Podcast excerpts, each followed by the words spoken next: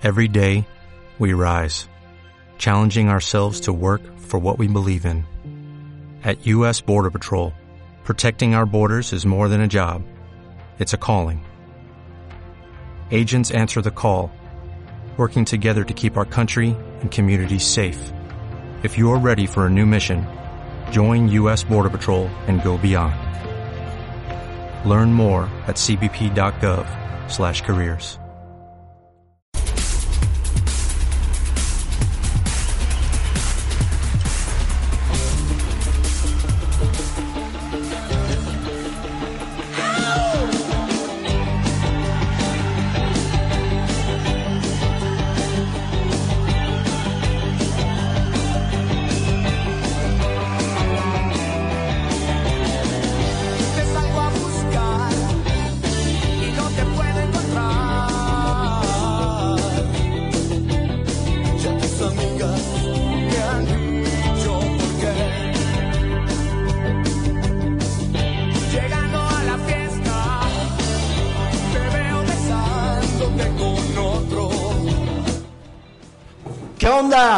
amigas y amigas? Amigas y amigas, no, eso sonó al lesbianismo.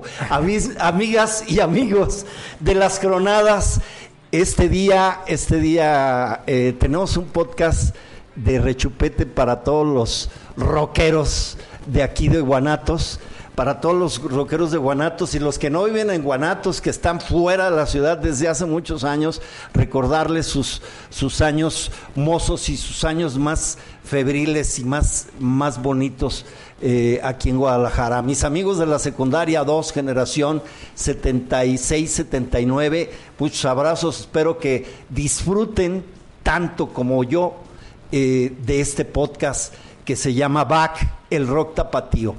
Y, y sin más, eh, pues quiero presentar, quiero presentarles porque vamos a platicar, vamos a platicar de, de, de este libro, eh, que la verdad es una, eh, es una, es un deleite, deleite, eh, ampliamente recomendado. Rockeros en Tierra de Mariachis, un- un- una investigación buenísima, muy padre, no les digo más porque lo vamos a platicar y tenemos al autor de este, de este libro que seguramente no se grifió para hacerlo, estoy casi seguro. Eh, un, un- libro al más puro estilo de, de- Emilio Pacheco y que era que era gran gran este seguidor del rock de los tacubos y todo eso entonces las batallas las batallas de, de José Emilio Pacheco que están en una de las canciones de los tacubos mi querido David Moreno Gaona universitario eh, maestro historiador eh, músico y, y, pues escritor eh, también quiero presentarles a, a un músico icónico, ex de Rostros Ocultos. No, todavía. Todavía estás en Rostros. ¡Ande, cabrón! Todavía está en Rostros Ocultos. Ese que acaban de oír hace ratito es la batería de mi buen Bola, a quien todos cariñosamente lo conocemos así. También tocó en la, en, en- en la Lupita mi, mi querido Ernesto, el Bola Domene. Bienvenido. Muchas gracias. Bienvenido, David. Y, y una, una personita que ya estuvieron alguna vez aquí con nosotros, eh, que vienen empujando muy fuerte de la nueva ola, del, del nuevo rango del rock, aunque alguien me discuta que no, pero sí, eh, eh, Anuar de la Mugrosa Ska, eh, alguien muy cercano a, a mí. Es eh, un, un muchacho que yo quiero mucho desde que nació, desde antes de que naciera, y, y qué gusto tenerlo de nuevo Gracias, aquí. Bienvenido, hijo. Gracias, Artur, por la invitación. Pues bienvenidos, mi, mi querido, eh, mi querido David. ¿Qué nos puedes platicar? Yo tengo varias anécdotas. Tú eres muy joven. eh, eh, eh, nosotros somos más o menos de la camada, pero, pero este, tú eres muy joven. Es increíble que, que hayas podido concebir una obra como la que nos estás presentando. ¿Cómo lo hiciste? Mira, es un rollo, principalmente pues viene de una educación familiar, ¿no? Mi jefe fue rockero a fines de los años 70. Ah, Fue a- amateur, digamos, pues tocaban covers, era un, un- un grupo conformado por tres integrantes, bajo, guitarra y, y batería. Y pues tocaban en el Arlequín, allá en San Pedro Ah, Tlaquepaque. padrísimo. A mí me las- tocó ir al Arlequín. Te acordarás de las famosas tardeadas en donde Sí. se presentaba la solemnidad. Y pues mi jefe alternó con, con estas bandas, ¿no? Entonces desde morrillo yo crecí escuchando anécdotas de mi jefe, de sus compas del barrio. Sí, hombre, la solemnidad. La Sole. La Sole, Eh, Morty y todos a quien le mando un saludo que está por allá en, en Mazatlán. Morty, todos que con ellos tocaba un gran amigo mío que tú conociste, Mr. Gus, Mr. Chiste, uno de los mejores comediantes que, que ha tenido Guadalajara, paz descanse. Y, y este. Y, y no, pues tantos, tantos, tantos. Yo tengo anécdotas en, en el, te lo voy a decir, el 2 de mayo de 1973 se casó mi hermana, que en paz descanse también, mi hermana Marta, y tocaron en su boda porque su, su primer esposo era del barrio de Analco. Tocó nada más y nada menos que Toncho Pilatos y el 39.4. Ay, nomás. El Huilo. No, pues. El Huilo, Zúñiga. Uta. Y luego, quiero decir que años después, años después yo me iba a encontrar con el Huilo otra vez en, eh, y los llevé a un concierto al Politécnico cuando yo era candidato a presidente en, el- en la Escuela Politécnica, en, por ahí del 84. Los llevé, fueron un éxito, fue un éxito. Eh, y luego eh, la, más famosa que tú también lo conociste, Chester Blues Band, Claro. íconos, íconos del, del rock blues. eh, creo que tú los conociste también. Pues Por ahí me- anda también eh, el Chester, anda tocando. eh, Chepe, Chepe Pulido, a quien le mando un abrazo en donde esté, en paz descanse, Chepe. Él y yo fuimos maestros en la, en la preparatoria de Tonalá. Entonces, fíjate que, que, qué padre para mí estar con ustedes porque me están recordando. Luego, ¿qué decir del bola? ¿Qué decir del bola? Porque tiene mucho que ver conmigo, eh, Rostros Ocultos. Bueno, el Cala y Arturo eh, los conozco desde, pero años, que la mamá de Vladis, mi sobrino, hacía eventos y, y- y los llevábamos a, a- a ustedes, A los rostros. a- los rostros. Y, este, con decirte que el primer baterista que me iba a acompañar a mí en mi debut para el show de Arthur el Show, eh, ya ensayados y todo, el jueves yo me iba a presentar el sábado, el jueves me llama y me dice que lo, que lo aceptó el Cala en Rostros. Era ¿Quién el era? Matus, Ah, Gerardo Matus. Matus, que lo invitamos, pero no sé qué pasó. Eh, eh, porque me dice tío, tío, no voy a poder. ¿Por qué? Porque sí me aceptaron en el, el- en Rostros Ocultos. Le digo, ah, chica, madre, pues qué perro. No, pues, chingón. Y, y bueno, vamos, vamos como, eh, este, vamos como ahí en 5 de febrero, vamos por partes. Entonces, el libro, préstame un tantito, el libro. Tienes una influencia total de tu jefe. Eh, yo curiosamente la tuve de mi cuñado, porque mis hermanos eran de trío y ángeles negros y la chingada, ¿no? Pero este, un cuñado que, que nos metió en la, en, la pinche onda, él no tocaba ni madres, este, pero nos, nos, nos mete en la onda rockera eh, muy padre. Yo te quiero preguntar algo, David. El, el rock ha venido teniendo variaciones o evoluciones, mas no ha tenido eh, transformaciones como otros géneros. Eh, el rock se distingue y, les voy a tronar los oídos con esto. El, el rock, para mí, y para mucha, sobre todo la que sí fue a la escuela, tiene mucho que ver el rock en diferencia con los actuales. Eh, y no los voy a criticar, pues sí les voy a meter su pinche madre a- al, al reggaetón y pendejadas de esas que desgraciadamente en taquilla eh, nos, han, nos han hecho mella. ¿Qué opinas de, de esto, David? Eh, ¿El rock se mantiene? O sea, ¿es inmortal? Digo, porque pues ya lleva desde, desde el 50 y tanto, 58, para acá, eh, vemos que no se transforma, o sea, hay, hay rangos, hay cambios, eh, y sobre todo algo muy, muy, muy importante. En los setentas eh, las, las disqueras obligaban a los músicos a cantar en inglés. Y a partir de 1980 y en Jalisco, en- en- en Guanatos, surgen los rostros ocultos, primero como The Clips, luego Montana y luego Rostros Ocultos, unos de los pioneros en cantar y grabar en español. Pues yo creo que hay, hay versiones antes, ¿eh? Toncho se aventó unas... unas Toncho se aventó algunas- Este, algunas- por ahí había, había intentos. Yo creo que al principio del rock and roll aquí... La del como- camión, Como, el libro de David, que viene desde 1957 del rock aquí en, en Jalisco, pues a mí se me hace una fecha sorprendente porque el rock poquito antes había empezado en el mundo, pues, ¿no? O sea, los Beatles son 60 por ahí más o menos, ¿no? Así es, 60, 70. Entonces, pues eh, en esas épocas pues estaba eh, Chubby Checker, estaba este Little Richard, o sea, en, en- en Sí. el lado del rock internacional, digamos, ¿no? Así es. Y en esa época me sorprende que ya aquí en Guadalajara había pues ya bandas tocando tocando ese tipo de música, ¿no? Siendo Guadalajara una, una Sí, ciudad lo tan mencionaron doble ustedes. cara, ¿no? Eh, eh, este Manolo Muñoz y, y- y su grupo, los Gibson, este y no, no, eh, los 60, mu- o sea, muchos más. eh, eh, por aquí pasó la revolución de Emiliano Zapata. Sí, no, pues hay, hay Eh, muchísimos. Pero yo creo, eh, te voy a, a- a discutir un poquito en esto de que el rock no ha evolucionado, porque yo creo que sí ha- hay... No, no, dije ha evolucionado, mas no se transforma.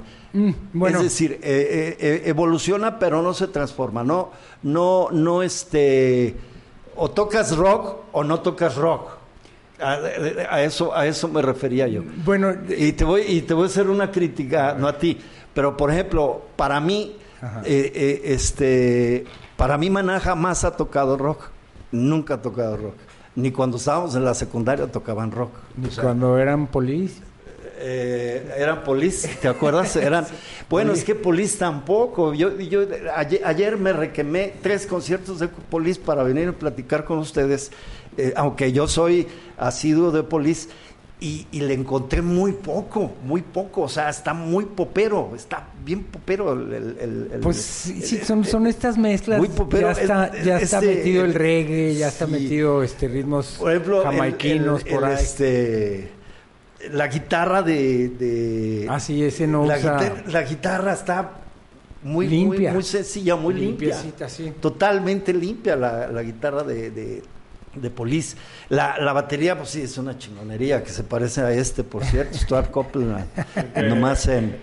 No, no, En- en tocar sí no creo. pero- Ah, sí te pareces, hijo, sí te pareces. Sí, este, y sí era esa la cuestión. La- la- la- sí evoluciona, pero no se transforma. Ese es, ese es la, la- ese es mi, mi, punto mi ahí. punto, sí. Bueno, sí. yo creo que el rock se hizo más popular en, en- o sea, conforme fueron pasando los años.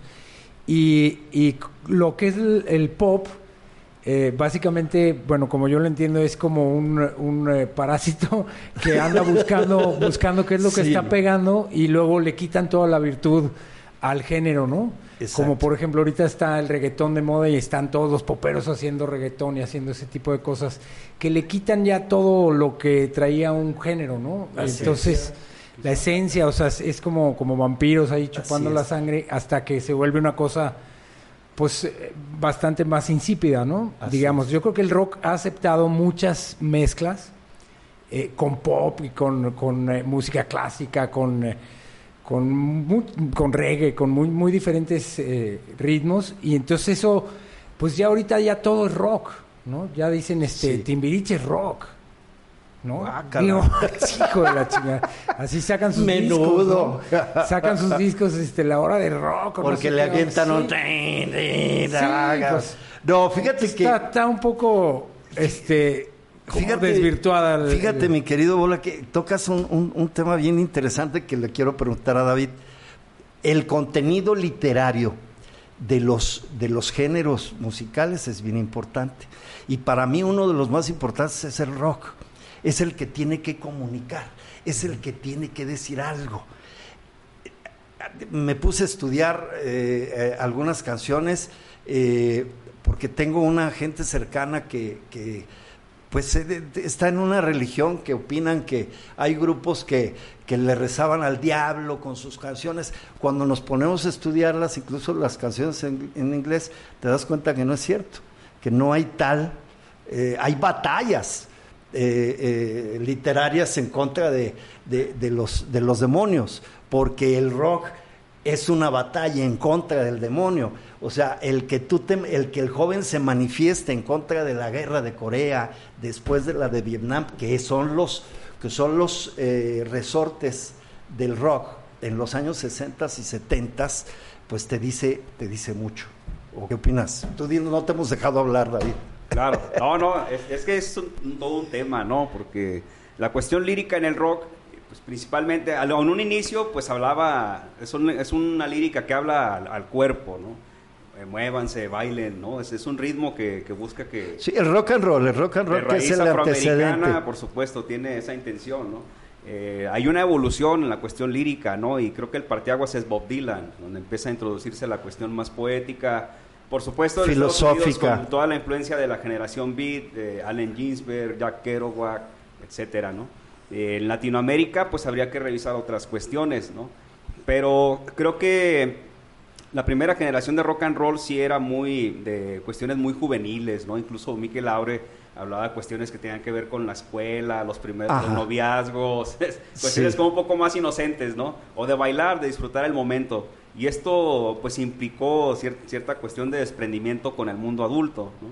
Eh, es el momento en el que los jóvenes están conquistando el ocio y están construyendo espacios propios para la diversión, en un contexto en el que los adultos están temiendo que los jóvenes estén eh, eh, disfrutando del esparcimiento lejos de los valores familiares. Entonces ahí Exacto. la- la- la- el llamado en los primeros años rock and rolleros, digamos como del 57 al, al 65, más o menos por ahí, pues habla de un desprendimiento de eso, ¿no? A través del baile, del goce, del acercamiento entre los sexos en una época en la que los noviazgos pues, eran muy restringidos. Después con la onda de la psicodelia y toda esta revolución cultural, pues hay temas más filosóficos, ¿no? Ahí es bien difícil identificar de dónde vienen las influencias porque en ese contexto pues hay toda una serie de consumos culturales, desde los Beat Generation hasta Herman Hesse, Khalil Gibran. Hay gente que está leyendo la Biblia con otro con otro sentido, ¿no? Hay, hay, eh, adaptaciones de los evangelios, por ejemplo, en Jesucristo Superestrella. Si se menciona al diablo o se menciona a Satanás es con otro sentido. Que O la sea, no es- quisieron no es de vetar precisamente por eso, porque rompió el- el esquema bíblico Claro. y transformó eh, eh, Peliculones, ¿sabes? peliculón. No, Oh, super obra super obra, super obra, la verdad muy chingona. Claro. Sí, este, lo que pasa es que los acontecimientos eh, histórico mundiales van dando también eh, cabida a, a un desarrollo, un desarrollo social, como tú dices, por ejemplo, en México en- eh, eh, y en toda Latinoamérica, a partir del 60, recuerden ustedes que en el 60 eh, es la Revolución Cubana. En la noche del 59, eh, para pasar a, a 1960, eh, este, corren a y se posiciona el actual gobierno cubano en Cuba.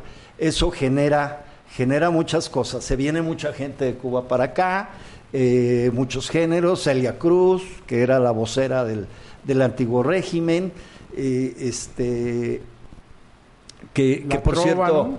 eh, se viene la trova con, con discursos musicales, eh, una, una propaganda política, pero caraja en contra de los gringos. Eh, se viene la, la- eh, eh, los gringos venían saliendo de la guerra de Corea, de la, de la derrota de la, de la guerra de Corea, y, este le meten billetes al rock, eh, se le meten billetes al rock, curiosamente le sale al revés, le sale al revés, eh, quieren controlar a la juventud y, y- se viene un movimiento de libertad, eh, pues carajo, lo has dicho, tú eres hijo de un, de, de un rockero, eh, yo me considero rockero, eh, me considero eh, liberal, eh, de aquellos que, bueno, fui dirigente estudiantil, entonces a mí es las luchas libertarias y todo ese rollo los, lo- lo- las viví de cerca. Y luego viene el 68 con la matanza de Tlatelolco y el rock se- mexicano ahí se va, se va para el otro lado, se va, se va para arriba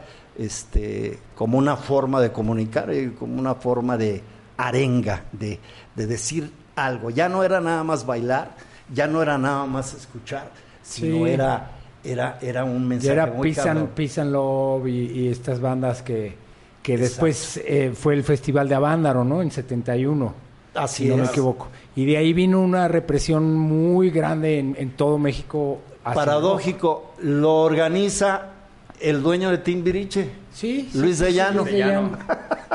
Sí, Qué con curioso. Todo la- con todo el apoyo de Televisa. que Sí, con- era en el- Telesistema tele- Mexicano. Telesistema Mexicano, tienes razón. Justino Ellos lo, lo organizan estaba. también con el objeto de, de- de distraer, de, de- de este, de, de conducir. Sí, y ahí Y se, pues se- cabrón. se espantaron, bueno, dicen que una mala palabra, pero yo creo que el susto mayor fue cuando eh, Peace and Love tiene una canción que se llama Tenemos el Poder.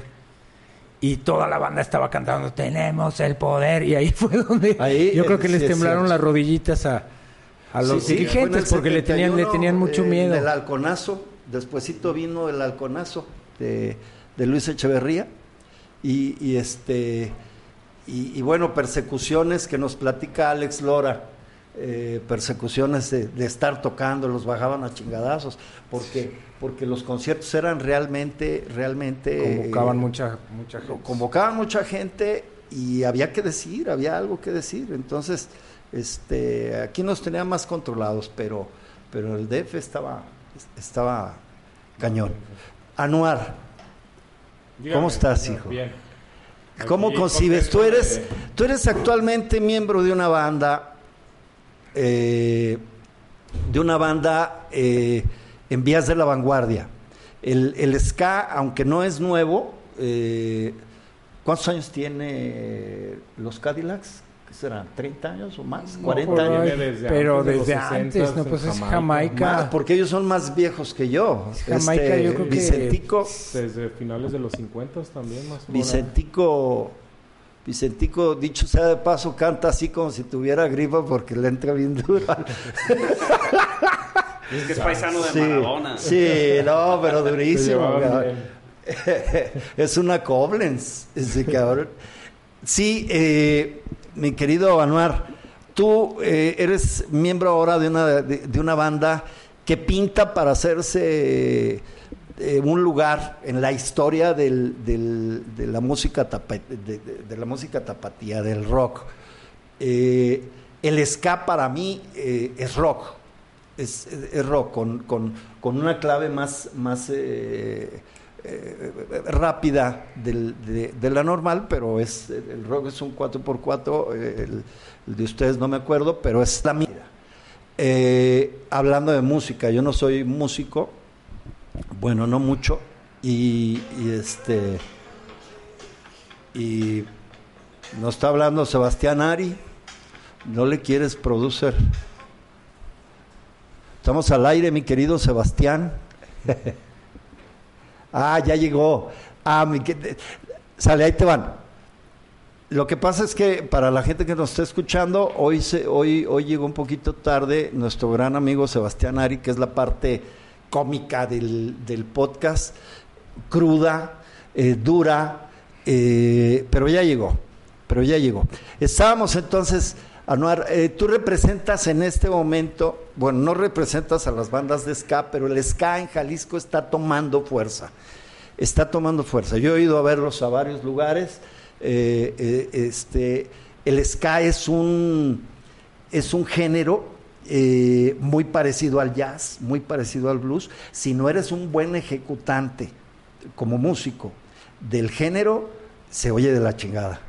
Entonces, el, el ska necesita muy buenos metales, muy buenos metales, eh, muy buenas cuerdas, eh, por, por- precisamente por la naturaleza del, del, del, del ska. Mi querido Sebastián, pásate por favor. Sí, pásate por aquí. Por aquí. Sí, que al cabo. Mi querido Sebastián Ari, uno de los mejores comediantes de, de- de Guadalajara, México y el mundo. De la cuadra. Y, y- y bueno, ya llegó, ya podemos decir que las coronadas son crónicas y Mamadas. eso. Que no se les olvide, que no, Que no se les olvide. Muy bien, mi querido Sebas, estamos platicando sobre este libro, Roqueros en Tierra de, de Mariachis. Eh, a ti te tocó, a ti te tocó el- el- el- el- los pininos del rock. Sí, Digo, cómo no, no. porque seas viejo ni mucho menos, pero te tocaron los pininos del rock. Eh, eh, cuando tú empezaste, empezaba el, el- el- rock. Entonces, Sí, tuviste también, eh, fuiste compañero de, de muchos exponentes del rock. Exactamente, sí. Mr. Gus, que lo comentábamos eh, con Morty y todos. Sí, claro, la Blas, el de La Sole, Sí, Javier Martín del Campo. la Revo, cómo no, claro. Entonces, estábamos platicando. eh, Anuar tiene una banda eh, con su hermano eh, de ska. ¿Cómo se Eh, llama la banda? eh, la Murosa. Son la Murosa Ska. Mugrosa. Ah, Sí, ya les, eh, no les ha tocado con. Compartir. Eh, a ellos los, los produce de pronto Vladimir también. Ah, qué chido. Sí, Vladimir me produce a mí, Órale. eh, los produce a ellos, a ustedes, eh, por supuesto, muchos años el Vladis. El, el- el- Arturo le enseñó a Vladis a tocar eh, la lira cuando estaba morrito. Y entonces te decía del ska, eh, está tomando mucho, mucho auge. Eh, Pues creo yo que en estos tiempos actualmente en Guadalajara, no como quisiéramos. Hace alrededor de, ¿qué será? 10 años atrás, sí tenía un poco más de fuerza porque le, surgían y, y en esa época empezaron a surgir muchas bandas de ska. ¿Qué le falta al ska? Aquí en Guadalajara, ¿qué falta Yo percibo para, para una proyección? a- al ska como género, eh, pues la unidad y que en Guanato no seamos tan mamones, porque eso sí es bien sabido que el público de Guadalajara en cualquier género, por eso dicen en otras partes de México que si conquistas Guadalajara, ya conquistaste los otros estados, porque Estás somos... en lo cierto, exactamente. La gente aquí es muy difícil, la gente de Guadalajara, y sobre todo en, en el ambiente musical, en el ambiente artístico. artístico, existen los celos profesionales, siempre han existido. Entonces tú no vas a ser más que yo. Exacto. Y, y- y- si me Pasa sal- en todos Sí, los- sí, en si me todos los con- pinches Si me presumes con algo, yo te presumo con otra Sí. cosa. Jamás vamos a quedar abajo, jamás. Sí, exacto, así somos. Entonces yo considero que actualmente la, la escena del ska, hablando eh, específicamente de esta, de esta parte pues del rock and roll, es que falta unidad entre, entre la propia escena, tanto en los públicos, porque en los públicos también, eh, si no son fans del proyecto, no pagan, no es de que, ah, qué hueva, no, o sea, tiene, a menos que venga una banda extranjera donde metan a las bandas locales, buenas bandas, eh, hay que reconocer, buenas bandas locales, pero tienen que ser eh, teloneros para que las- la gente pague para poder ir a los conciertos. Pero es muy raro que una banda aquí en Guadalajara local eh, se presente con un, costo generoso. Es raro. Entonces, yo, yo considero que lo que falta actualmente en la escena del ska es la unidad entre la escena como tal, porque sí estamos muy divididos, muy divididos. Cada quien está por su lado, cada quien hace lo que, lo que considera que es lo correcto. Hay muy poca unidad, hay muchos intereses, desafortunadamente es algo que, hablando como banda no compartimos. Hay intereses políticos en el sentido de que hay muchas bandas actuales que tienen cierta, cierta posición, pero eh, están, eh, vaya, eh, un- eh, eh, con, con el Estado, pues con el gobierno, o sea, los maneja el gobierno de cierto punto, ellos les dicen qué hacer, cómo hacer, la famosa payola está ahí, eh, le están pagando al, al, al gobierno, hablando del gobierno porque eh, uno de los dirigentes pues del rock en Tapatío pues es actual, este, pre- tiene ahí un- una encargaduría importante en el, esta- en, el, en el gobierno del estado. Entonces ahí es donde nosotros como banda no lo compartimos porque sí somos, creemos en esta filosofía que lo que estuvieron hablando hace rato, pues que había algo que decir.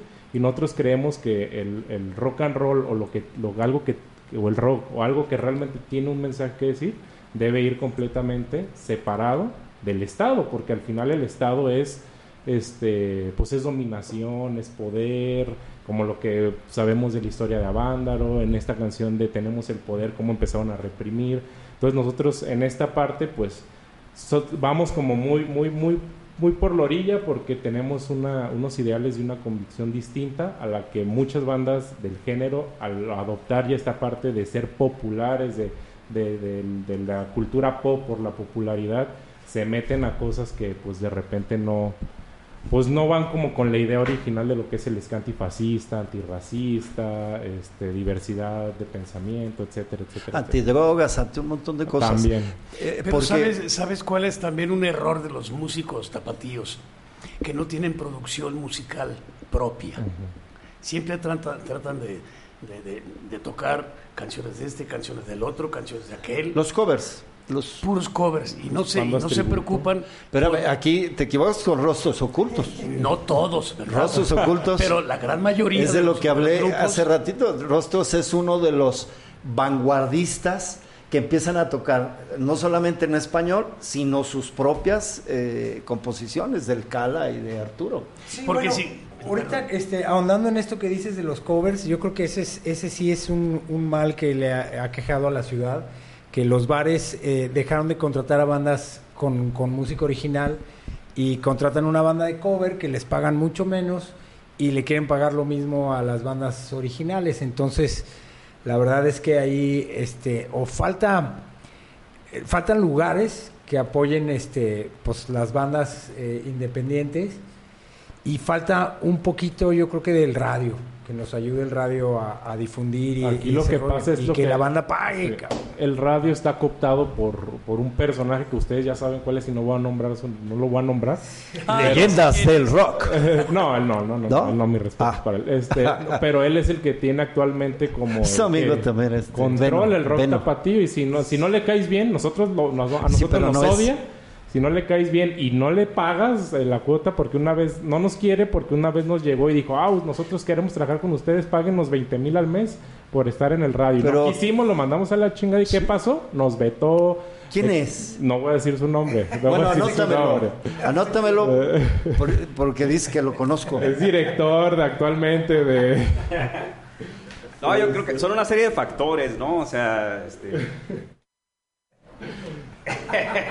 Ah, Radiorama. Felipe, por favor. Ah, amigo de este, amigo del producer de Felipe, bien amigo. Sí, ¿Sí, no, ah? nosotros nos odia, nos odia porque no quisimos, no quisimos pagar. Entonces, en ese sentido, pues, ¿qué pasa? Nos tiene, nos tiene vetados, nos cierran puertas, este, en los convenios que tiene internacionales, nosotros lo tenemos que hacer por nuestro lado. O sea, cosas así que, pues bueno, es parte también porque nosotros tenemos algo que decir y lógicamente, pues, como hablamos en contra del, del- del sistema, del Estado, pues lógicamente no van a tener a alguien que les esté diciendo, pues, lo que... Eso es cierto, eso es cierto. Pero es parte falta- de la cultura Sí. del rock, es lo que estamos Yo- hablando, la cuestión Sí, del rock. yo te voy a decir cultural, algo ¿no? eh, y, y- y les voy a decir a todos los papás, porque la gran mayoría de papás, porque ahora somos abuelos, o sea, hablo de los papás, los papás crecieron con la música que oíamos los ahora abuelos. Sí, tú eres más grande que yo, ¿verdad? Sí, sí, sí. No, soy mayor, más grande es Perdón, usted, perdón, maestro. no, no, no, Soy, tengo más edad. Navega en el error. no, Master, yo jamás podré ser más grande que usted. No, no, no, no. Nunca mente, No, nunca no, mente. no, no me diga eso, por favor.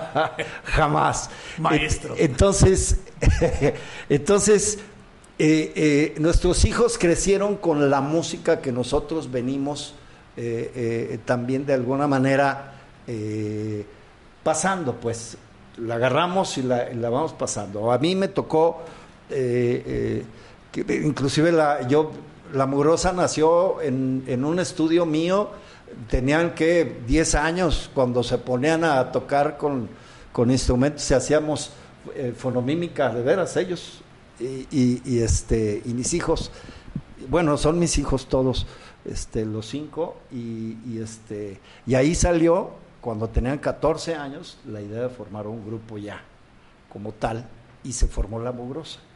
Entonces, eh, lo que se tiene que decir, amigas y amigos, es bien importante. Eh, yo quiero llegar a un punto, eh, acaban de mencionar, primero no hay lugares donde presentarse. Eh, segundo, eh, el, el- el aspecto mercantilista está, eh, está pues en un género que ya sabemos todos a cuál me refiero, que es, que es el, el- el reggaetón, el rap, el rap que no es nuevo. El primer rap es de Sugar Hill Gang en 1980, creo, 80-81, eh, que luego estas viejas españolas la convirtieron en el ACRG. ACRG, ah, deje, deje, vente. Ese es un rap.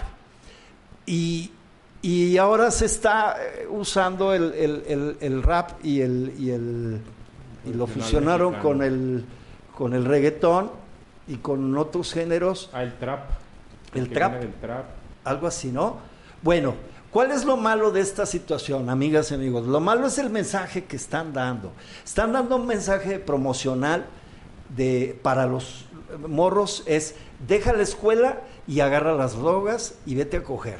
Eso es el ese es el mensaje.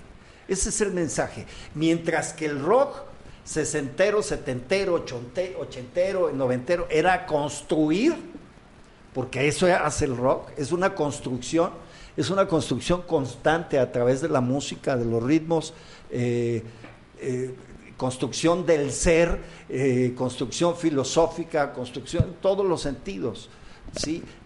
Y estos cabrones, con todo el respeto que me merece el hijo de, de este de López Dóriga, este, ¿cómo se llama? Peso Pluma, este, con la pena. As- Asesinaste la plática, fíjate. Sí, pero es que déjame decirte, lo que acaba de decir Anuar, allá hay billetes, hay mucho dinero. Y hay mucho dinero del, del gobierno. ¿Cómo te explicas que andábamos en un meeting de, de Claudia Sheinbaum y tenían música de, de peso pluma? Y fíjate qué curioso, Claudia Sheinbaum es, es judía, es de la comunidad judía. Sí. Y este muchacho también Es judío también, sí. es judío. Sí. Fíjate, o sea, de pobres no tienen ni madres, en primer lugar. No es entonces, pueblo. eh, este, entonces, fíjate lo que le están dando a los jóvenes para atraer eh, votos y atraer eh, eh, más de la, de la misma Pero fíjate, hay- Dios hay- nos libre, ¿eh? Hay, hay, De hay esa señora, muchachos, muchachos músicos que se dedican exclusivamente a tocar para mantener a su familia. Sí, se, Ese- ese convierte, se convierte, pues de- ellos tienen, tienen músicos, músicos que viven de, de- de- de eso, De la música. sí, de, tal de cual. la Y- música. y- pero no se preocupa Anuar quiero decirte que es maestro en la Universidad de Guadalajara, o sea, eh, tiene, tiene manera de, de- de- Sí, no, la música y tiene no- una no- familia muy pequeña, ¿no? Además, pero, pero este, pero sí, yo me acuerdo de, de- de algunos músicos que ya pasaron por ahí. Sí, que se dedican a eso. Esto, Chuy, este, sí, algunos Dito. que ya está, que, que ya se dedicaron a, a otra Sí, cosa, que pero ellos- eso que dicen es muy si no hay cierto. tocadas. ¿cómo, ¿qué llevas, cabrón? Eso es muy cierto porque eh, no sé yo exactamente de fechas ni datos exactos, este, pero llegó un momento donde el rock, creo, o sea, tengo tengo entendido de que el rock se convirtió o, o entró dentro de la de la industria, entonces se industrializó y a partir de que Sí, de que se industrializó, que ya no fue que ya no fue solo un movimiento para dar mensajes, para este promover un, un, no sé, un discurso político, un discurso social como tal, o las personas que muchas personas el, el rock empezó a tomar fuerza porque en esos discursos se sentían identificados. ¿Qué es lo que pasa ahorita con los correos tumbados? Pues qué pasa las, las la Claro. clase baja eh, desafortunadamente se siente identificado con estos géneros. ¿Qué pasa? Pues se hace popular, popular, popular, popular. Es- Está dentro de la industria, pues genera recursos. Eh, y yo pienso que el rock hasta cierto punto llegó un momento donde eso pasó. Por eso había festivales de rock donde eran bien remunerados. No sé ustedes que, que tienen más tiempo en este movimiento, en qué momento pasó. Sí. Y los que salen de eso, ¿qué pasa? Pues no son reconocidos, hay muchas bandas underground. La escena underground del ska para mí está increíble. Le puedo decir ahorita 10 bandas, pero nadie las conoce, nadie las conoce. Sí. ¿Por qué? Porque están fuera del, del, del estándar de la industria. ¿Pero qué les poder, falta? Pues dar mensajes eh, o, o tener un, un- un- un discurso más popular que un discurso este, hacia las mayorías qué es lo- que no son privilegiadas. ¿Qué es lo que hace popular a un grupo? Yo considero Su que música. tiene que ver eh, la Su cuestión estilo. musical. eh, Su estilo, su música. Mm, sí, pero Su ángel, es que... eh, Claro que tiene que ver tienen también. ángel. tienen- No, y, y- y cómo crecen el, el capital económico, el capital cultural de las bandas. Es decir, este, una, una banda que salió, no sé, que pudo haber salido de Santa Cecilia, donde todos fueron este, del barrio, que no tuvieron padres, que sus padres fueron eh, amas de casa, jornaleros, obreros, y que no tuvieron las oportunidades de otros, de otras bandas, de otros hijos, que de irse a clases de música, ellos ahí con lo que podían. Entonces sus discursos van, un discurso del barrio que se queda tal cual en el barrio. Entonces como no es un discurso tanto en la lírica como una ejecución musical muy estudiada porque no tuvieron lo- los recursos o las posibilidades y oportunidades que otras personas, pues no proliferan, ahí se quedan, ahí se quedan en el barrio, pues qué pasa, tienen que, ellos tienen que chambear o tienen, tienen otros trabajos para poder solventar la banda que para ellos es una forma de, de expresarse, de, de ocio, entonces pues no va más allá porque llegan las bandas donde los integrantes tienen que tomar su rumbo y pues ya, no hay más. Fíjate, Sí. yo, yo insisto en, El- que, en que los grupos musicales deben de tener su propia música y sacar canciones que se den a conocer. Que se den a conocer. Como algunos comediantes, sus propios chistes. Sí, por ejemplo, por ejemplo, los Beatles. Ya no se crea porque ya me mandaron decir. Si los Beatles se dedicaran a tocar pura música de los Rolling Stones o de... No, o- olvídate. No serían los Beatles, nadie los conocería. Aunque tienen sus covers, ¿eh? Sí, Sí, tiene sí. covers Claro, sí. de Elvis Presley, Sí, por pero cierto. primero fueron ellos. Bésame mucho. Bésame mucho, Sí, una, sí, una son como tres rolas que grabaron en un homenaje eh, de ellos a Elvis Presley. Pero ya eran los Fíjate, Beatles. Elvis Presley, uno de los, eh, yo sé que los puristas me van a matar la madre, pero Elvis Presley, uno de los productos, de los primeros productos eh, gringos en materia de, de- de rock and roll, o sea, producido Sí. completamente por el gobierno. O sea, un, un, un personaje ideado y, y así ¿Y dibujado. sabes por qué triunfó? por qué? Porque no era negro. Ah, da, da, es que además... Pero no tocaba negro. música de Pero negros. es que tocaba música de negros, lo ponen a cantar música exacto. de negros sin ser negros Exacto. Así es. y luego lo mandan disque a la guerra. Sí. O sea, jamás pisó, jamás pisó el, el campo de batalla el cabrón. Porque el rock era de gente negra. Exactamente. Era de gente grande. Y era el primer de- blanco que se atrevió a Pues cantar trae rock. un blues, hay un blues de, buenísimo que no me ahí lo traigo en Spotify. A ver, David, te tenemos bien callado, carajo. El aspecto, el aspecto que menciona eh, Anuar es bien importante, el aspecto socioeconómico y político para la para la propulsión o evolución del rock es, es definitivamente importantísima, es importantísima. Eh, eh, Hasta en los registros, ¿no? Sí, en tu, en tu, porque ya lo comentamos un poquito, en tu investigación, ¿qué encontraste de, de- de- de esa, de esa situación, del, eh, de la situación política social? Déjame decirte, lo mencionaste ahorita, el receptor, el receptor que va a la escuela normalmente escucha rock. Los que no van a la escuela escuchan banda.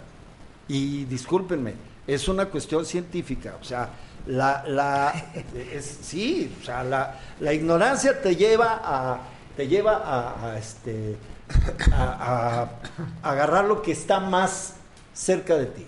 ¿Sí? Yo me acuerdo que mi mamá decía, ¡ay, se va a casar fulana! Y va a haber banda. Y mi hermano y yo decíamos, "Chinga, Música del pueblo. Puta madre, porque ese es el pinche enfoque que le dieron. Pero, pero ahorita realmente es una porquería. O sea, eh, la música popular es realmente veneno, es veneno. O sea, literal, veneno. No la compren, no la escuchen. O sea, hay, hay música perrísima. O sea, yo tengo aquí a, a uno de los músicos más chingones de, de Guadalajara y de los grupos más chingones que ha dado Guadalajara, que es, es eh, eh, Rostros Ocultos. Aunque, aunque bueno, pues, tengo que decir algo, los rostros no somos una banda contestataria ni, ni andamos... este, No, no, nunca no, hemos- no. Nunca hemos entrado... No, pero tienen una, hay- pero tienen una, una, una música muy chingona. Por ejemplo, esa rola que dice Yo soy de la gente de- vuelo sin Ah, parar. este, como Ese el es viento. un puto Es una, una rolota, sí. Es un Bueno, rolonón pero- para los morros. Pero a lo que a lo que ¡Puta voy es, eh, por ejemplo, bueno, el rock, el viento se llama. el, como el viento, eh, el rock nunca la ha tenido fácil y en México nunca ha sido la música popular, estamos de acuerdo. La música popular aquí es mariachi y es eh, banda y es, Sí, y es, es, de lo este, que habla precisamente corridos este libro. y, y gruperos y demás. Entonces el rock siempre, la- siempre ha sido contracultura, siempre ha, ha tenido que estar luchando por su lugar, ¿no? Este, ahora, sí está más difícil ahorita promocionar una canción nueva, como tú, tú decías, las- los grupos están haciendo canciones nuevas, pero antes, este, digo, obviamente yo no, no creo que ningún músico haga música para no gustar a la gente, ¿no? Claro, sí. O sea, obviamente estás No, haciendo música son obras de arte para cada quien. para gustarle a la gente, quizá pasar un mensaje o algo, pero el, al final de cuentas, pues quieres que la mayor gente que se pueda Lo te, escuche. te Claro, escuche, sí. ¿no? Incluso Entonces, del mensaje, ¿no? O sea, si tú Sí. traes un mensaje, quieres que la, mucha gente lo escuche para que mucha gente escuche el mensaje, sea cual sea, de amor, de... exacto, y siempre han estado estos filtros de estos personajes que, que, que son el filtro para quién sí, quién no, para entrar a la radio, a las disqueras, a, a, a quién tiene el presupuesto, ¿me entiendes?, para, para hacer los videos y demás. Entonces siempre, siempre ha habido estas, estas cuestiones. Ahora, eh, eh, por ejemplo, ya no hay filtro de lo que se sube a las redes. O sea, Spotify está... Exacto, sí. Ya no hay... Antes nosotros teníamos que, pues medio, tenías que estudiar un poco para subirte a un escenario. En el escenario, este, la gente tenía que decir sí, sí o si no. Ya si, si juntabas un, un poco de público, te llamaba una disquera para, para hacer un demo, ¿no?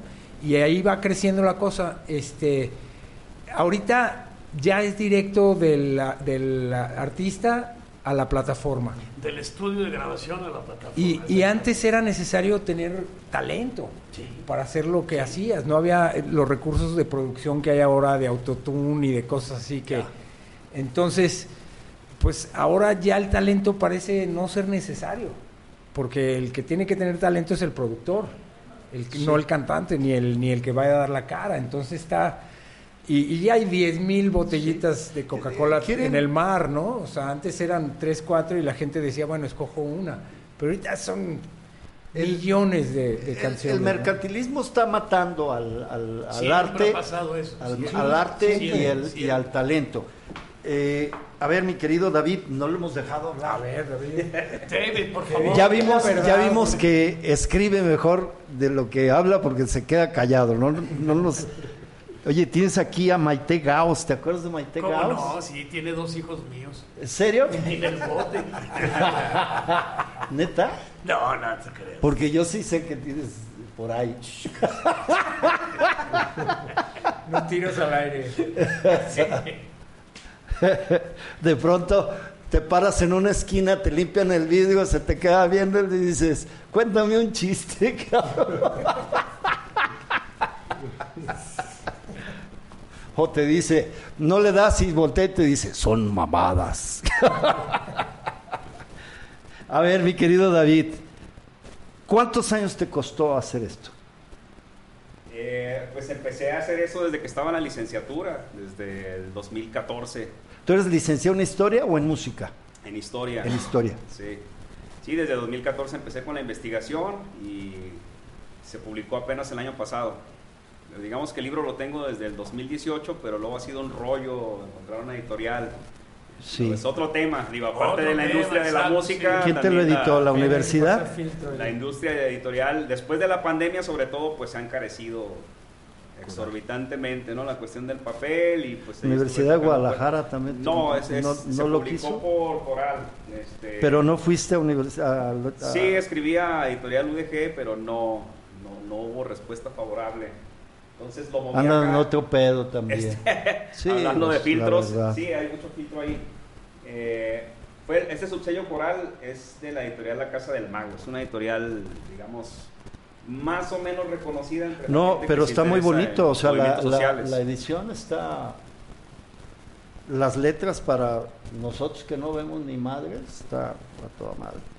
Está muy bien. ¿Te acuerdas de- del evento que se hizo en Huentitán, en la Barranca, en la Escuela de Ah, de- Arquitectura, Ah, que se canceló? ¿Era un concierto? ¿No Cuando tú estabas en la facultad. Yo, estaba- sí, sí, yo iba a tocar ahí. Éramos como 15, 20 grupos, 15, 20 bandas. Y de repente dijeron, ah, ah, no sé, ya estaba así, llenísimo, llenísimo. Se. Ya sé. Amigas, eh, amigos, a ver, ¿en dónde podemos adquirir, David, tu libro? Ah, ahorita directamente conmigo nada más, no se está distribuyendo en, Sí. ah, en la Perla Records, acá con el buen bola. Vamos a dejar, hace rato estábamos hablando de eso precisamente, que como no hay punto de distribución, eh, pues vamos a... Oye, tenemos la búsqueda también, ¿o cómo se llama ahora? Librería, sí. Es la búsqueda con Álvaro, Sí. eh, porque ya le mandé, y- le mandamos a Pepe. Magaña también, a, a tu papá. Está en eh, Manuel Acuña y Acuña Liceo. y Liceo, Oh, ya. Para que le lleves una caja, no sé, los que sean ahí a- Sí, sí, sí. al buen Álvaro. Este, ahí se vende muy bien. me imagino, ¿no? ¿Qué tiraje hiciste?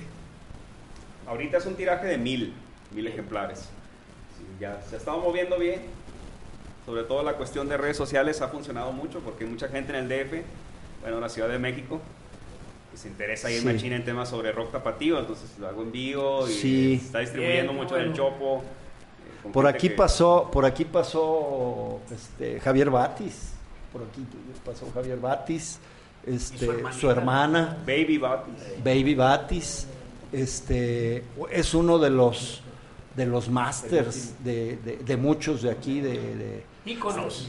este, de México. íconos, íconos, sí, sí, tienes toda la razón. No. Bien, amigas, amigos, eh, ¿pueden eh, darnos tus redes para que te localicen? Sí, es fácil. En Facebook, búsquenme como David Moreno y ahí en la portada de mi perfil de Facebook van a ver eh, las portadas del libro de Rockeros en Tierra de Mariachis. Eh, me agregan a Facebook y ahí me contactan directamente.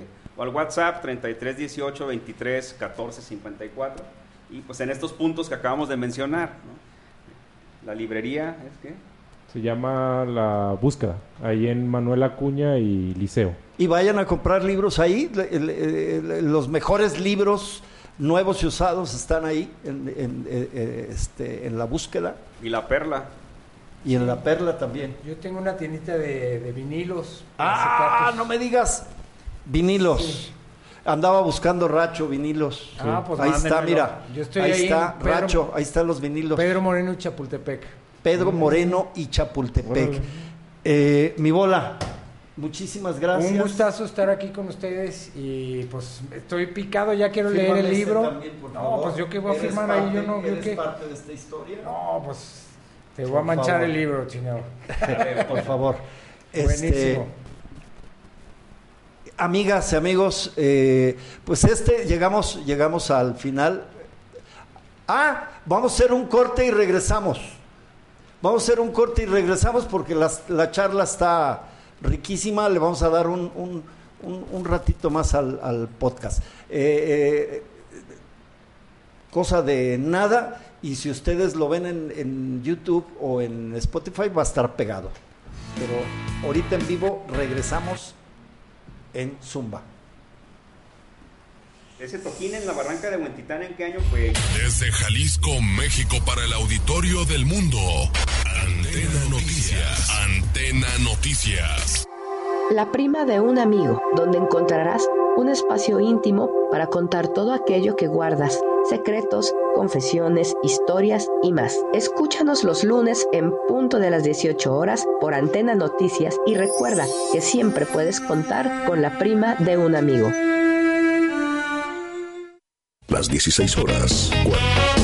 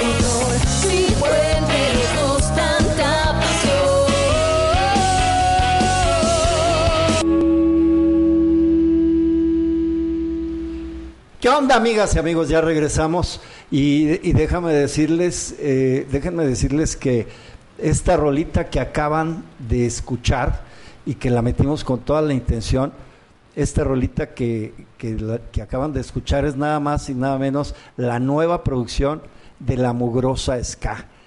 Como ya se dieron cuenta, más allá de, más allá de sentimentalismos y de afectos, musicalmente es musicalmente es una es un rolo, ¿no?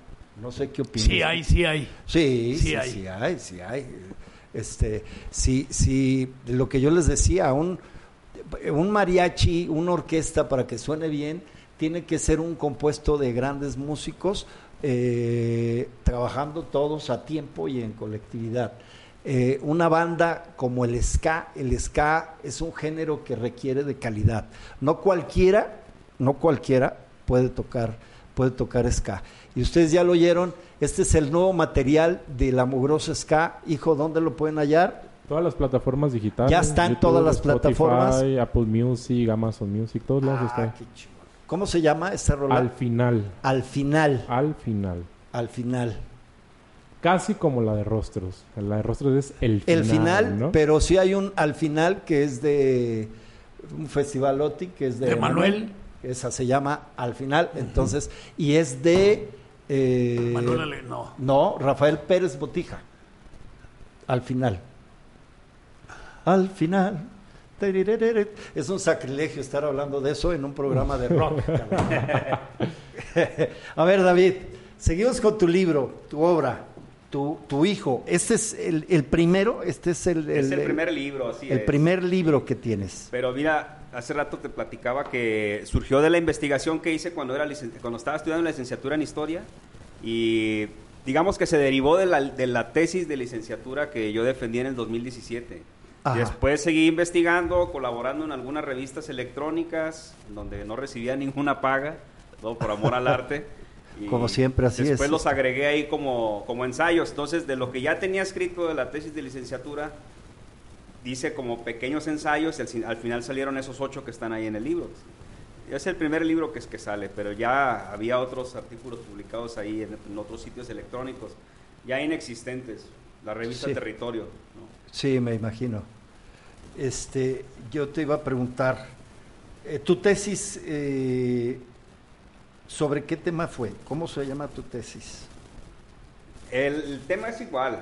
eh, era la tesis de rockeros en tierra de mariachis, pero era una cuestión más académica, ¿sabes? Ajá. Este, todo lo que te piden para elaborar una tesis de, de- de ciencias sociales, en este caso de historia, pues llevaba un marco teórico, eh, llevaba una explicación de una serie de conceptos, de metodología, y todo eso pues quedó fuera, porque el, el libro está escrito para, para que lo pueda leer eh, cualquier persona. O sea, es más una cuestión narrativa que una cuestión académica que tiene que ver con teoría y metodología. Pero, digamos, todo el trabajo empírico, todo el trabajo de investigación es lo que, lo que está ahí en el, en el libro. Eso es. Y por supuesto te tocó mucho, eh, eh, te costó mucho trabajo, David, porque pues hay muchos protagonistas que ya se murieron. Hay muchos que ya se murieron. ¿Cómo les preguntas? Es, es difícil. Sí, sí, sobre todo para fechas, datos. Ajá, fechas, datos, contextualizar. El, el- Sí. el- el- el contexto es, es, este, es, eh, es muy importante. Eh, yo les comentaba y, y les vuelvo a mandar un saludo. Yo estoy en un grupo que se llama Exalumnos de la Secundaria 2 para Varones, Víctor Cadena Guayo. Eh, ¿por, qué, ¿Por qué hago mención? Porque éramos súper rockerísimos. Allá a la secundaria fueron o sea, infinidad de grupos, la Sole, el, Arlequín, el, el comité directivo en turno organizaba su baile, fíjate, en secundaria, Tlaquepaque. en Tlaquepaque, en el, en el, en el Arlequín, era de rigor. Entonces, imagínate el billete que se llevaba el, el comité directivo, ¿no? Les daba chance el, el, el dire y contrataban. Eh, era cada seis meses, era cada seis meses el Disney. Eh, uno- una vez, eh, a mí me tocó La Sole, me tocó Toncho, me tocó Morty, me tocó este, Spiders, todavía con Reveling. este, Tony, Tony Bierling. To- Tony, Tony el gringo, este, y algunos más, eh, Fongus. 39.4. Fongus 39. Les comentaba yo el 39, todavía en el 85, lo llevé a mi campaña, Ya. eh, eh, cuando andaba en el Politécnico. Entonces, este, chicos, aquí hay una, hay una cuestión, ya no hay los lugares, nos pasa lo mismo a los cantantes, comediantes, showmans, nos está pasando, nos pasa lo mismo, aquí hay una intervención gubernamental severa. Cuando, cuando los ayuntamientos se dan cuenta que es un negocio, todo esto de la música, restringen los lugares. Entonces los empresarios optan por irse. ¿Qué pasó con los Camarena en, en el río Nilo? Este, Lo compró Televisa y valió sombrilla. Valió sombrilla, lo este, lo- pero no lo compró, o sea, se los compraron, porque ellos estaban a toda madre, tenían, tenían lo que es ahorita Plaza Altea, ¿te acuerdas que los llevé varias veces al boliche? Este, estaba el boliche, estaba el, el music hall, y de repente, pum, se cae, cuando Chuy vende. Y, y este y no y le han caído eh, también tuvo un bar donde estuviste acá en Providencia eh, los Camarena cómo se llamaba el? no me acuerdo te voy a decir al rato el caso es eh, amigas y amigos que, desgraciadamente en la en la promoción en la eh, en la evolución del rock eh, ya nos quitaron muchos lugares, ya no, ya no hay, y los que hay son realmente privativos para bandas como ellos. Por ejemplo, el conjunto Santander, que originalmente fue creado para eso, para darles oportunidad a, a bandas de universitarios, como algún día fue la universidad, porque el grupo Super Special con, con Hermie Spencer, eh, ¿te acuerdas? Super Special con el, el Chuck Moll, eh, es- este, la pequeña compañía con la gran compañía, La con compañía, Godi, Con el Godi. se hicieron en la Universidad de Guadalajara, en, en- en los grandes eventos de la UDG, y llenábamos estacionamientos, y llenábamos eh, eh, este, eh, plazoletas, y la ah, había promoción y había, había manera de, de- de este- a la Cruz de Tijuana, a la Cruz de Tijuana la tuvimos, comieron en mi casa, comieron en mi casa, la Cruz de Tijuana, nada más se quedó el baterista a chingarse un porro en, en la, allá en la barranca. En- había, hicimos un, un concierto en la mañana, eh, otro fue en el 80 y otro en la tarde en el Salón de Usos Múltiples del Quad, que debes de conocer, que ya está bien jodido, lo tienen como bodega.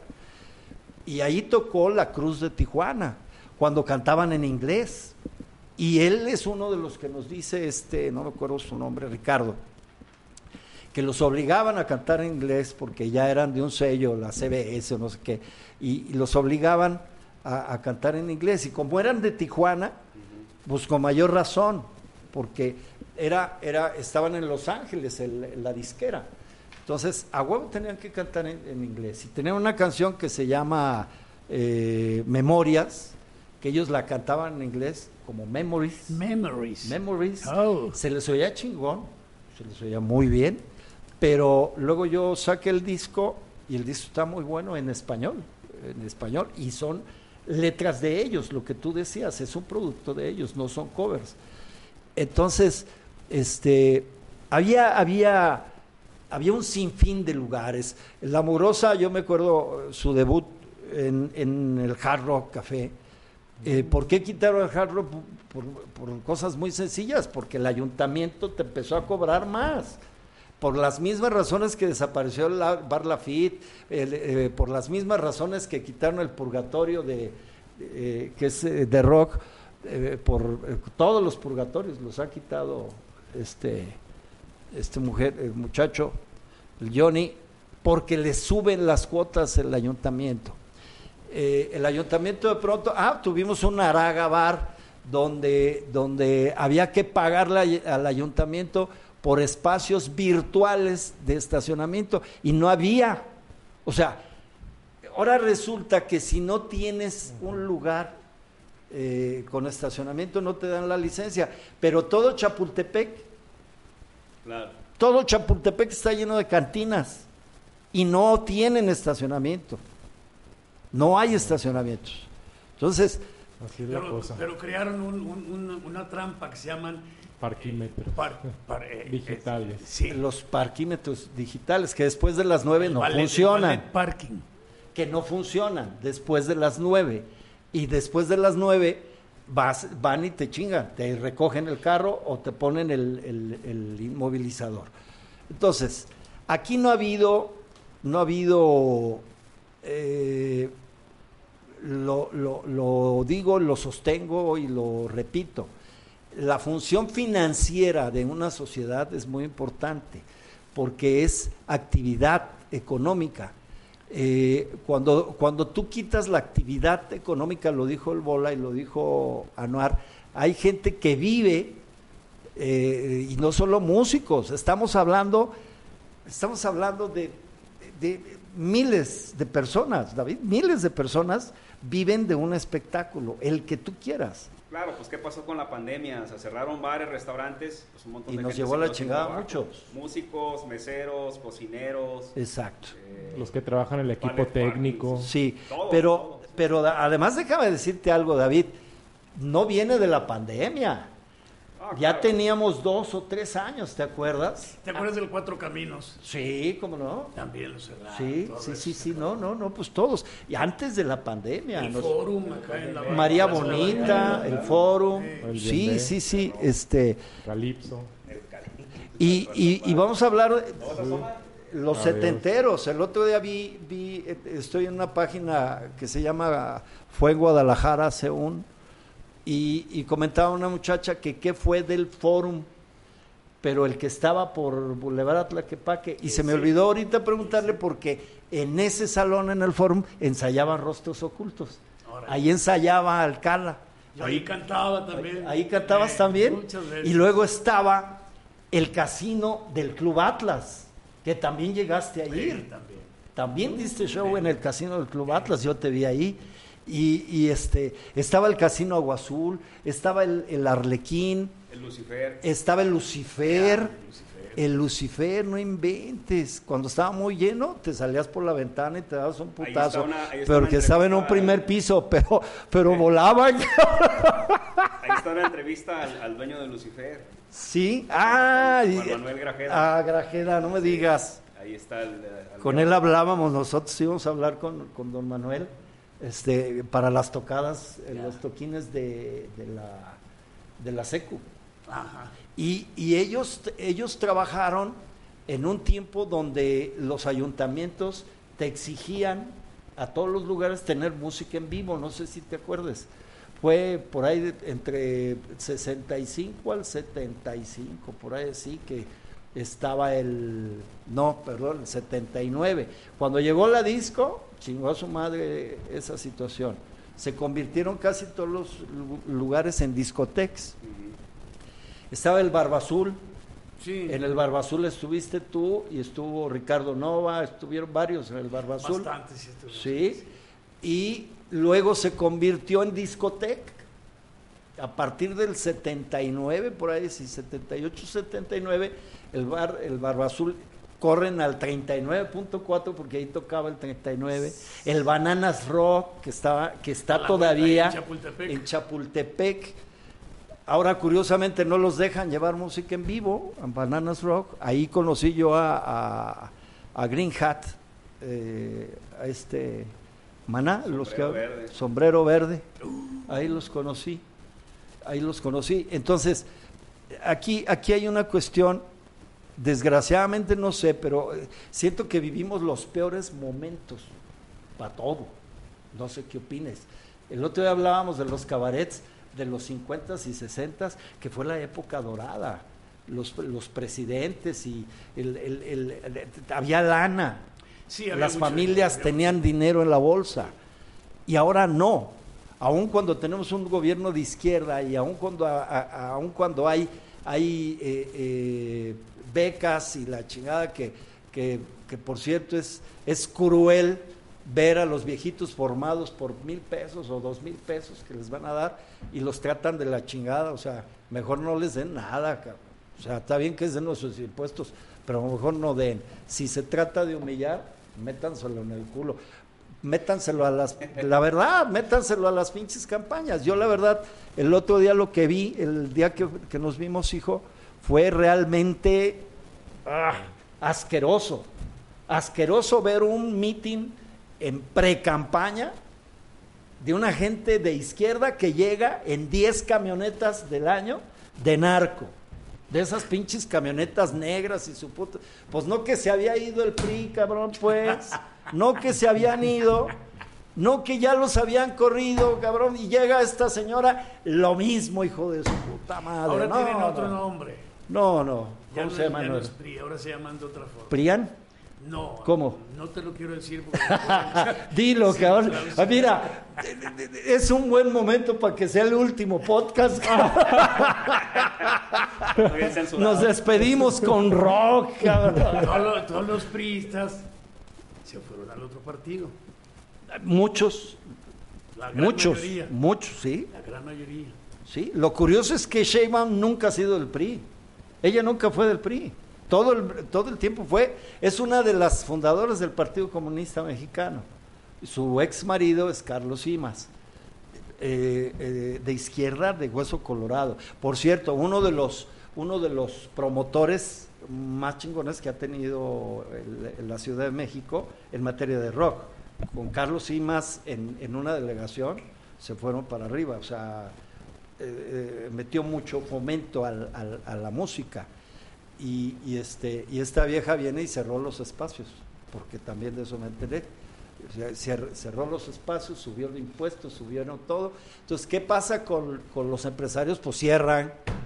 O sea, a un empresario no le duele cerrar el pinche negocio cuando ya lo tuvo encumbrado, ya tiene para vivir sin trabajar.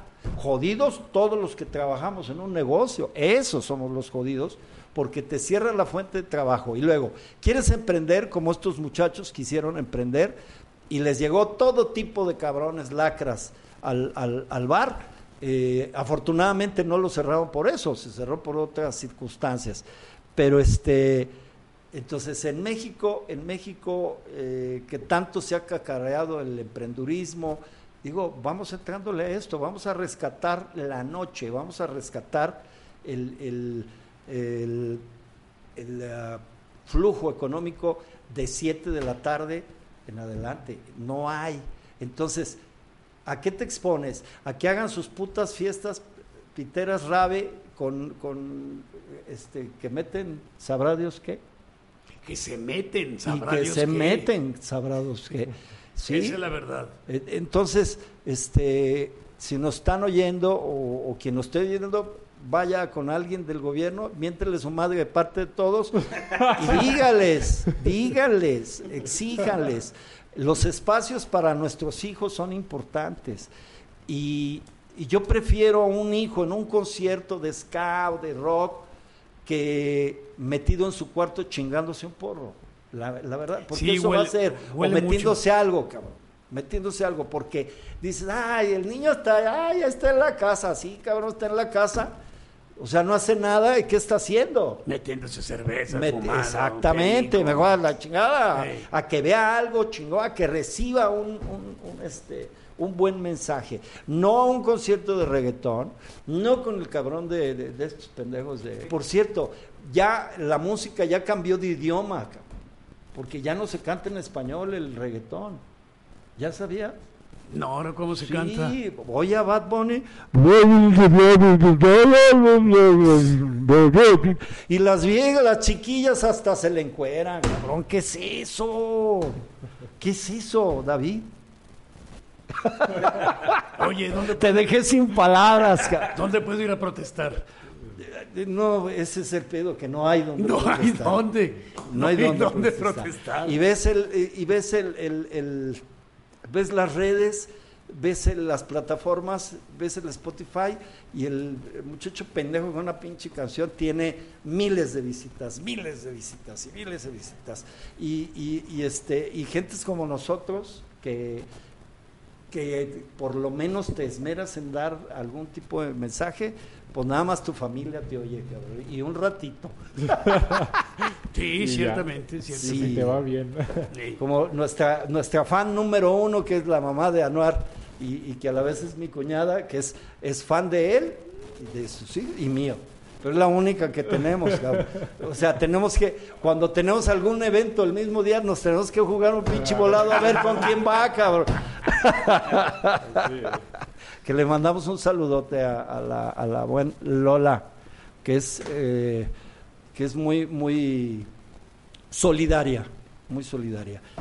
Bien, este, ya para despedirnos, David, eh, ya dijimos que te costó mucho trabajo. Iba a decir te costó un huevo, pero, pero luego se asustan. Luego van a decir, mira, el muchacho es estéril. ¿Por qué? Pues no ves que le costó un huevo escribirlo. con razón, huele, huele a huevos con jamón. No, este, eh, ¿qué, ¿qué otro proyecto, qué viene después de Rockeros? Es que, eh, perdón, amigas y amigos, el, el- el- asunto no es sencillo. El señor eh, que tiene maestría en historia se, se mete con un tema muy carajo, rockeros en tierra de mariachis, o sea, no es cualquier pendejada, no es el título de un libro solamente, es una forma de vida, o sea, cómo está ese pedo, o sea, cómo subsistes aunque ya ahorita ya está más fácil, pero cuando todavía existía el Parián en todo su esplendor, cuando todavía existía eh, la Plaza de los Mariachis, eh, el, el Zarape y todos esos, con, la música eh, a todo lo que da, música de mariachi, a todo lo que da, ¿cómo era para un rockero? Sobre todo para el, para el que escucha y para el que toca. Exacto, sí, esa es una de las inquietudes que movieron a investigar acerca de, porque, y por eso el título Rockeros en Tierra de Mariachis. O sea, como una, una, un ritmo moderno, como le decían en ese entonces en la prensa, Y del diablo, ¿eh? Y sí, del fue diablo. muy, fue muy atacado por la, sobre todo por los grupos moralistas de la época, ¿no? La Liga Mexicana de la Decencia. Sí, la Y Liga más aquí en Mexicana. Guadalajara. Sí, no, aquí estaba. Más aquí en Guadalajara. Sí. Hay un discurso ahí que rescaté del archivo de la Arquidiócesis de Guadalajara, de, de el entonces cardenal Jo- José Garibi Rivera, ¿no? Da, José Garibi. Eh, No habla específicamente sobre el rock and roll, pero sí le dice a los padres de familia que, que tengan cuidado con sus hijos, que no los dejen ir a, a esos bailes modernos, Pues el- que diablo. peligra la virtud. Pues, eh, pues el, el, el arlequín estaba a la vuelta de su casa, a la vuelta de, de- de Garibi. Y enfrente, en la de Posadas, por, por la de Obregón. El arlequín estaba por Juárez. Y, y la siguiente es Obregón, la que sube, ahí estaba la de, ahí está la casa de Posadas. Y atrás, a espaldas, estaba la de Garibi. Casi todos se van para allá, para Tlaquepaque, no sé por qué. Claro. Sí, eh, y era un rollo, ¿no? O sea, el, el contexto moralista de la época fue muy fuerte. Incluso se censuró a Elvis Presley. ¿no? En, en la Ciudad Sí, de porque- México sí se sí. organizaron piras, Cómo se movía. exacto, por el movimiento. Pero, eh, digamos, hubo una, una, una época en la que el rock and roll sí fue como evaluado desde esta perspectiva moral. Sí. ¿no? Pero después se va aclimatando, digamos, ¿no? Se va domesticando hasta cierto punto. En parte también por la, la actitud de los rock and rolleros mexicanos, ¿no? Hace rato hablábamos de Manolo Muñoz, por ejemplo. Pues hay que recordar su imagen, o sea, Sí. salían vestidos con traje, este, Sí, ellos eran de traje y tocaban rock. se acomodaron mucho a esta cuestión, digamos, de Y las letras, la pera madura. Claro. Sí. Pero hay altibajos dentro de la historia del rock, ¿no? Después vienen los cabellos largos, viene toda esta cuestión de la Sí, la y otra vez hay un Que le llaman rebeldía y, y- y- y la verdad es que no era rebeldía, era una forma de, eh, de, de- de manifestación y de, y de expresión Liberación. y de liberación. Es libre expresión, ¿no? O sea, en ese tiempo los jóvenes querían ser diferentes a los adultos, o sea, no querían usar el cabello corto, ¿no? Eso platicaba mucho es- en las entrevistas. Es como nosotros. Sobre todo había muy pocos ninis, ¿eh? Esto, esto es cierto. Claro. La década de los 70s y parte de los 60s, estamos hablando de jóvenes, porque yo tuve jóvenes que son más grandes que yo, sesenteros y se- y setenteros, que trabajaban y estudiaban. Y, y- y eran rockeros, le entraban al rock. Eh, mi hermano el mayor pues, tocaba los virus y, y es lo de su época. Carlos este, le entraba más a Ángeles Negros, pero, pero tenía un montón de, una colección de, de, de Tull, de Black Sabbath, eh, eh, que empezó él a oír cuando entra a arquitectura. Entonces ahí, ahí te disparas. Entonces, esto es muy importante eh, establecerlo. El, el- el común, el común del- de, la gente aficionada a géneros importantes de expresión es gente de, de escuela. Entonces, si podemos meter a nuestros jóvenes y a nuestros niños a la escuela, a, hacerlos entender lo chingón que es aprender lo que quieran, aprender, vamos a tener también mejores espectadores y mejores realizadores a futuro, tanto de música como en, todas las artes, en todas las artes. Yo a mis alumnos de arte se los digo, o sea, el- el- es cierto que el arte no se enseña, ¿sí? Pero se pule.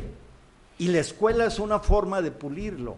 La escuela, la socialización, el que vayas, el que, el, el- el que cotorríes con un maestro, el, el- el que lo conozcas es una chingonería, es Pero una mira, experiencia invaluable. eso Tú que- estuviste en Sí, arquitectura con eso los que- maestros más cabrones. Eso que estás diciendo no es de ahorita. no, es de no, hace claro. años, años, muchos Así es. años. Y no hemos agarrado la onda todavía. Así es. Porque nos está, porque gana el, eh, eh, gana el mercantilismo, sigue Siempre, ganando el- siempre. El, el- el billete, el billete sigue, sigue Sirve, ganando. sirve al rey y serás pueblo. Sirve al pueblo y serás rey. Así es. Así dice el dicho. ¿De cuál fumaste, cabrón? Ojo rojo. Sí, Sebas, que este se aventó como las, las eh, filosofías de Sage. Sí, traba- sí, sí, trabaja para el pueblo y vas a hacer mucha lana. Trabaja para ver, los ricos y no vas a hacer Sí, lana. eh, mira, lo que pasa, tú eres eh, docente, hay, hay una, y tú también, eh, hay una cuestión dentro de la educación, es necesario que lo hablemos, sí, estamos hablando del rock, pero, pero, pero vamos a hablar de, de algo, de algo muy importante, la educación está tendiente, aún eh, con su famoso recrea, y discúlpeme, pero eh, el nuevo sistema y el nuevo que también va a llegar a la universidad, el recrea, eh, pues es una mamada. O sea, seguimos, es pan con lo mismo, seguir enseñando a los niños a que algún día le van a servir a alguien, pero no los enseñas, no los enseñas contabilidad, no los enseñas eh, finanzas personales, no los enseñas emprendurismo, que es no les tan importante. empresarios. No, exacto. ¿Y sabes por qué? Porque quien le escribe las reformas al presidente siguen siendo los empresarios. No nos hagamos pendejos. Los de un lado o los del otro.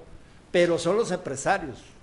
Al pueblo pan y circo. Exacto. Exacto. Y ya ni eso. Lo peor de todo es que ya ni eso. Porque estamos viendo, o sea, ya te lo quitaron. Te lo quitaron. Es, es, es, es, una, es una lástima. Son otros, son otros tiempos. Sí, y es una lástima que nos tengamos que despedir. Oh. Eh, yo estoy seguro que vamos a tener un segundo episodio de, de, de este, de Bach, el rock tapatío. Eh, estén pendientes, estén pendientes y estén pendientes al, al próximo podcast, que es regres- será regresando de vacaciones. Eh, regresando de vacaciones nos, nos veríamos. Eh, Ah, ¿ya hay vacaciones? bueno, eh, lo que pasa es que yo, yo ingreso al hospital y lo quiero tomar como vacaciones. Oh, Ahí vamos a estar como un mes. Entonces, eh, vamos a despedirnos, eh, amigas y amigos, los que nos vieron y los que nos escuchan. Muchas gracias. Despedimos a, a- a David. Muchísimas gracias. Gracias a ti, Artur, y gracias a Noar por la invitación. Y, y ojalá que estemos en contacto No, claro que sí. y que nos compartas tus próximos proyectos. Yo estoy seguro que esto va a ser un éxito. Esto va a ser un, un éxito. Amigas y amigos, no se lo pierdan. Rockeros en tierra de mariachis. No se lo pueden perder, de verdad. Ya, ya dijimos ¿Dónde lo pueden encontrar? Eh, están las redes de David, repítemelas por favor. Sí, es Facebook, David Moreno, así nada más. Van David ver- Moreno, Facebook. Van a ver la fotografía ahí de la portada del libro. Y ahí, eh, si gustan, se los llevamos hasta su cama, ahí abajito donde lo van a leer, ahí se los dejamos. Este, Qué agusticidad. agusticidad. Mi querido Anuar, Anuar y la Mogrosa, Gracias, Arturo. Ojalá nos veamos pronto por acá otra vez. sí, yo creo que sí, este, vamos a estar al pendiente de sus nuevos proyectos. Felicidades por, por este nuevo hijo que tienen, se oye muy chingón, está muy perro. Gracias. este, están muy evolucionados y, y ya no bajen. Está muy No, perro. pues, Está arriba, muy para chingón. arriba. arriba. Está muy chingón. El, el éxito de un músico es el disco. Sí, No hay más, no Así hay es. más. no Dejar hay ahí el registro. sí, sobre todo el disco duro, ese es el más. Para trascender hay que dejar. ese es Sí, el más dejar los cabrón. masters ahí, Sí, el la disco, herencia. el disco duro es lo, que más. pierde, El disco duro es lo que más se debe de conservar. Precisamente una vez a un ex músico de ustedes que me presumió, no te voy a decir quién, pero vas a saber quién me dijo. No, Arthur, es que no sabes, yo cuando ando bien marihuano toco bien perro. Y le dije, ¿ya te oíste? Me dijo, no, pues oíte, cabrón, para que veas que tocas de la chingada, cabrón. No me digas, Arthur, sí, cabrón. Tocas de la viernes. Le dije, de veras, porque se oía mal, desafinable, cabrón. Y él diciéndome, no, yo toco bien chingón cuando ando marihuano. No, no, no, jóvenes, si nos están oyendo, no, no hay peor pendejada que los estímulos cuando se trata de crear. Las creaciones son, salen de tu cerebro de forma natural y los, los únicos estímulos que tiene un artista o que debe de tener un artista es su propia alma, su propio ser, su propia emotividad. Y esa está aquí, no aquí, aquí. Entonces, Acuérdense que Beethoven, Mozart, todos ellos no se metían nada. no. ¿eh? ¿Quién sabe? Mozart, bueno, Mozart se metía, Mozart se metía, Jesús, María y José. Bien, amigas y amigos, llegamos al final de este, de, de este espi- espino, de este episodio eh, llamado, llamado, eh, ¿cómo se llama? Back, el rock tapatío, con la presencia de, de mi querido David Moreno, de Anuar, de, del máster. eh, Servidor de todos. Sebastián Ari y nos vemos en la próxima, en la próxima de la serie. Y no se les olvide, cronadas son crónicas. Y mamadas. ¿Ok? Nos vemos en la próxima. Yo soy Arthur, el show. Gracias. Yo soy Sebastián. Cielo como se solía.